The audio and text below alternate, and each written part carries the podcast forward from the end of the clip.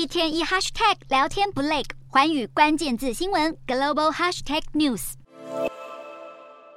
二零二一年联合国气候变化大会当中出现一种新说法，那就是现有的铀燃料核电属于落后的，未来应该采用土燃料。土是相对清洁的核燃料，使用土确实可以减少核废料产生。而原本外界熟知采用的铀是人类在十八世纪发现的元素，得知它的放射能量后，科学界更加快铀元素研究。因而进一步发现，透过提升铀二三五的浓度所产生的连锁反应，最终可以制造成极具破坏力的炸弹，也就是原子弹。在一九三零年代，美国、德国跟日本积极进行原子弹研发。结束二战亚洲战场的两颗原子弹当中，投在广岛的那颗就是以铀作为燃料。另外一个核燃料钚，则是在一九四零年代发现的。与铀二三五相似，钚二三九也是合适的核能发电材料。钚也可以做成核武器。钚原子弹跟铀相比，制作难度相对比较低。当年投放到日本长崎的原子弹就是属于钚